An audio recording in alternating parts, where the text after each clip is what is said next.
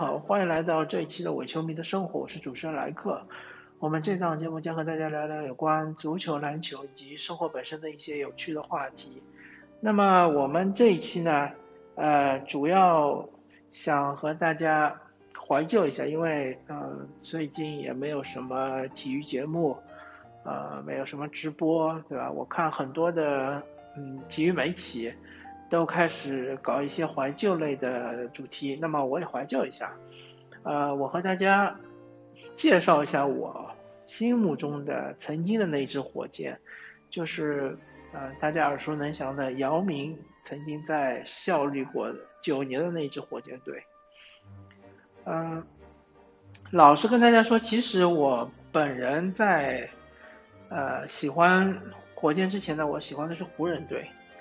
那么，其实姚明刚刚登陆 NBA 的时候呢，我也并不是一个火箭的拥趸，我依然还是喜欢湖人队啊。啊，姚明刚刚登陆火箭的时候，他当然是以状元的身份登陆了，而且，呃，火箭整支球队对他也非常的重视啊。但是火箭队真正的老大都其实是弗弗朗西斯，弗朗西斯这位球员呢，呃，他的特点就是身体非常的劲爆，嗯。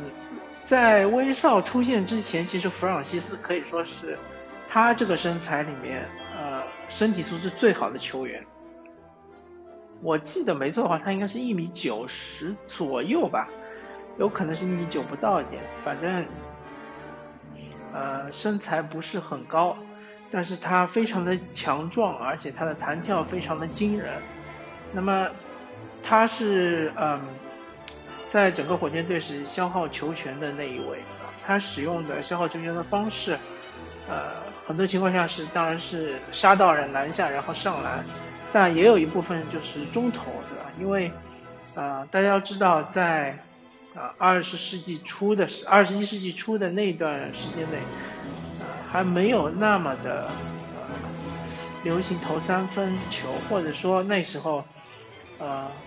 高阶数据或者说数据分析还不是 NBA 的一个主流，所以大家呢还是非常的呃嗯 old school 嘛，或者说是非常的还是沿用过去的那种思维，就是认为啊中投啊什么美如画或者说是啊翻身跳投这一些其实是啊更好的一种消消耗球权的一种方式。呃，那姚明来了之后呢？刚开始姚明他其实啊身体比较瘦弱，虽然他其实已经在 CBA 大杀四方了，常经常可以拿到个四十几分啊，呃甚至于四十加二十这种数据，对吧？都是信手拈来。但是他去了 NBA 就发现，确实那个对抗差距是很大的。那么呃，首先就是争纵，呃，当然一开始是汤姆贾诺维奇，呃。作为主火箭队的主帅，所以他刚一开始并没有要求姚明要呃成为一个类似于奥尼尔这样的一个大中锋，他其实还是啊看重姚明的灵活性，希望姚明能够成为呃类似于像现在的这种呃现现在的像相当于是小萨博尼斯这样的呃比较现代化的中锋，对吧？但是。呃，因为汤姆贾纳维奇他带了没多久，他就呃生病，所以呃因故就离职了。离职了之后呢，火箭队聘请了小范甘迪。那小范甘迪他的思路，他的整个的打造球队思路就是以防守为主，打造一个铁血防守，然后进攻呢就是以呃把球交到内线，然后由内线的球员来呃翻身跳投也好，或者是呃。来做一些勾手也好，对吧？是以这种思路呃著称的。然后姚明可以说是受益于这种思路，也可以说是毁于这个思路。受益于这个思路呢，就很简单，因为呃中锋成为了整个呃进攻体系里面的重中之重。同时，由于呃范甘迪的这种。进攻思路呢，就导致他和弗朗西斯，包括莫布里就闹翻了。然后弗朗西斯和莫布里两位就纷纷送到了呃魔术队，换来了麦迪，对吧？啊，这个是一个当年是非常轰动的一个交易，因为大家要知道麦迪呃当年可是得分王啊，而且他这个得分王呃确实是名呃，确实是实至名归，因为呢，他曾经在一场比赛得六十分，对吧？像当时靠一下一下的两分球的跳投拿到六十分，和现在靠不停的在外面投三分球，当然现在的六十分也不好拿，对吧？像哈登拿个六十分也不容易，或者像呃汤神拿六十分也也也是很难的，但是呃难度还是有区别的，对吧？当年那种往篮下怼啊，或者是在外面啊跳投长两分，这种六十分确实是很难拿。所以麦迪他的得分能力是无胸我无需质疑的。当时来看，其实火箭队还是赚的，虽然说送走了大当家，还有一个非常好的一个副手，呃，但是他们得到了麦迪，对吧？麦迪来了之后，其实和姚明是相得益彰。呃，像姚明这种，当然。姚明在啊范甘迪的呃执教下，他的体型也是变得非常的呃庞大，然后呃增重也是非常的明显。当然，这也为他后面后期的呃职业生涯的短暂埋下了很大的隐患。嗯，但是不管怎么说，呃，姚明还是逐渐逐渐的开始走呃上升的这样一个趋势，并且没有过多久就达到了他的巅峰。呃，然后麦迪和姚明的组合其实是呃每一年都能打进季后赛，对吧？啊，这一点其实也也挺不容易的。但是呢，他们每一年都是倒在了季后赛的首轮，呃，可以说是有运气的成分吧。毕竟，因为他他们好像是呃第一你第一次应该是呃我有点不太记得了啊，反正我记得。哎呀，姚明第一次打季后赛应该是碰湖人，但是那时候湖人是很强的，所以说啊输给湖人不算是太糟糕。然后后面几次他碰的球队除了爵士之外，我就不太记得了。反正他碰到爵士确实是克星，因为爵士呢，嗯，他有一个现代型的中锋，就是说这个球员就是放在当今的 NBA，他也是能啊。非常好用的，那就是奥库。奥库这名球员，他是有三分的一个中锋，而且他篮下的护框也还行，他的身高是绝对是足够的，就尺寸是很够的。那这种球员，姚明是防不了，没法防的，因为他体重太大，他防不出去。嗯，可以想象成像现在的特纳吧，像步行者这样的特纳这样的球员。因为奥库虽然说他三分还挺准，但是他其实投的也不多。那么还有一位球员呢，就是布泽尔。布泽尔这位球员，姚明是真防不了，因为布泽尔他很喜欢拉到外面去投长两分。其实老实说，长两分效率是很低的啦。但是布泽尔架不住他在打火箭的那几场比赛发挥很好，就很准。姚明其实只能象征性的去干扰他，但是真正防也是很难防。而且布泽尔其实比姚明矮很多。所以他的脚步也比姚明快。姚明其实，呃，因为布泽尔和奥库这两个人打内线，你姚明总要选一个，对吧？你不可能两个都不防。那么奥库已经拉在三分线外，那肯定只能选布泽尔。但布泽尔呢，他呃脚下非常灵活，啊，而且他有一手啊小中投还挺准。所以嗯，姚明遇到那个爵士其实是被克的，克的很厉害。再加上德隆这个呃一号位，当年当年的德隆和呃后期的什么篮网队德隆确实不太不能不能比的，他当年真的是可以媲美保罗的这样一个呃控卫，他这个控卫呢是很吃火箭，因为火箭队没有好的控卫，这点就要说到姚明虽然说他的内线威慑力很大呀，呃自从奥尼尔退役了之后，可以毫不夸张的说，姚明就是当当时 NBA 的第一中锋。但是给他喂球，一个是老一一直是老大难的问题，因为麦迪他其实更擅长于就是自己攻进攻，他不是特别擅长于组织进攻的，啊或者说他本身的那个传球视野什么的，其实和当今的比如像哈登啊，或者像是那个勒布朗啊这样的侧翼是不能比的。那么火箭队。他就需要一个好的能喂球的控卫，对吧？但是火箭队一直缺这样一个控卫，曾经用过好多的人，嗯，包括是阿阿尔斯通啊，包括是啊杰米·杰克逊啊，对吧？包括还有什么拉苏啊，啊，甚至还用过那个呃之前的呃勇士队的主教练，对吧？啊，马克·杰克逊，但是呢，就是一直没有找到一个合适的。再加上呢，因为他的薪金结构是中锋和侧翼，呃，这两位球员已经拿到了顶薪，所以呢，他其他的位置呢，确实补强起来是比较困难的。呃，同时再加上巴蒂尔这个球员，他其实薪水也不低，对吧？那所以说。嗯，当时火箭队就一直苦于没有找到一个合适的主力控球后卫，自己呢也没有培养出一个好的主力控球后卫。我记得他们培养出培养出来的球员，像是什么卢瑟海德，还是一个射手，还是个投手，而且是一个有三没地的球员。那么那段时间确实爵士队就是火箭队的苦主，永远都是在第一轮把火箭队挡在第呃第二轮之外，对吧？呃，曾经，呃，有一年好像是火箭第四，爵士第五，最终是被爵士淘汰。还有一年，呃，好像是爵士的排名比火箭高，同样也是把火箭给淘汰。那么麦迪呢，逐渐逐渐的呢，他开始就是受到伤病的困扰，他的背伤了其实挺严重的，而且这是老伤，就是只能静养啊，比较难好。那姚明呢？他由于一直增重，然后对他的膝盖也好，对他的脚踝也好，其实是压力很大。然后呢，也是有一段时间经常的伤病。那其实呃，我们可以换一种思路来想：如果当时姚明不是遇到了范德迪，而是遇到了德安东尼，对吧？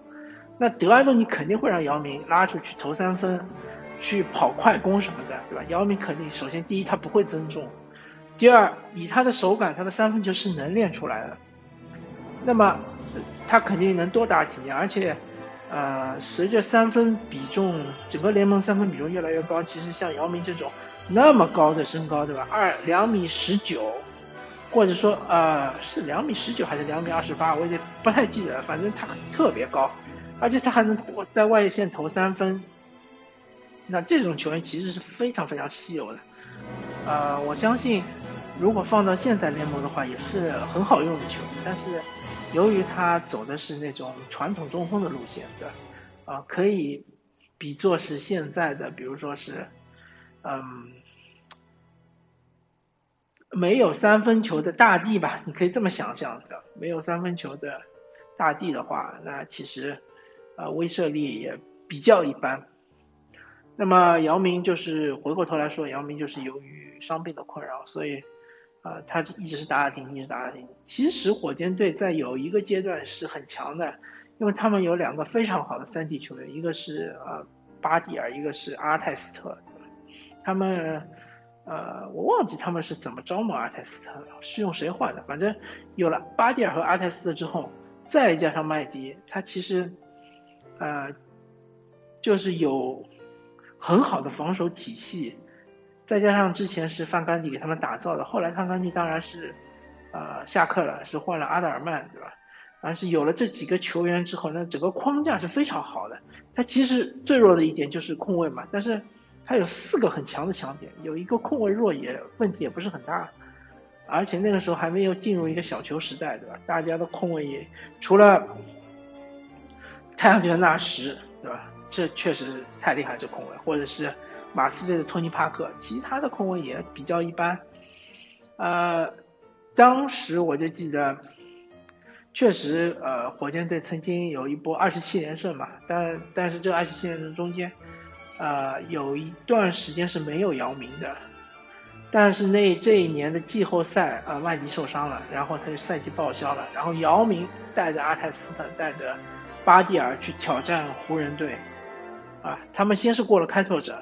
但，开拓者也是一支悲催的球队，它里面当时的主力像是啊，奥登啊，啊，布兰德啊这样的，确实是天赋很好的主力，后来都是毁于伤病，只有阿尔德里奇还一直打到现在，现在还在打，对吧？啊，然后开拓者过了之后呢，他们就打湖人，当然湖人确实就出现了经典的一幕，就是王者归来，姚明在第一场比赛打到加时的时候就腿部受伤了，对吧？然后他坚持回来，我我感觉他应该是打了止止痛针之类的吧，反正就是坚持回来，然后拿下了湖人。但是就是因为这场比赛，导致他呃应力骨折，对吧？应力骨折之后，他赛季报销，然后下一个赛季回来之后又是经历了应力事呃应力骨折，然后呢他就。呃，宣布从 NBA 退役了。当然，这一年季后赛，火箭队确实非常的血腥，对吧？呃，打得非常的有激情，啊，精神属性非常高。因为在姚明和麦迪两个呃老大和老二双双缺席的情况下，他们还可以和湖人队当年的总冠军纠缠七场，对吧？当然，呃，这个赛季结束之后呢，他们就把火箭队就把这个阵容拆掉了。把阿泰斯特呢，呃，换给了湖人队，然后呢，从湖人转来了阿里扎。那么阿里扎大家都知道他是一个什么样的球员？他是一个极品的啊角色球员，但是你把他当核心来培养，那肯定就是呃很糟的，对吧？阿里扎，然后在火箭就打出了好几个啊很难看的赛季。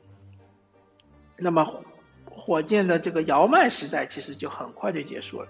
麦迪呢，是因为后来。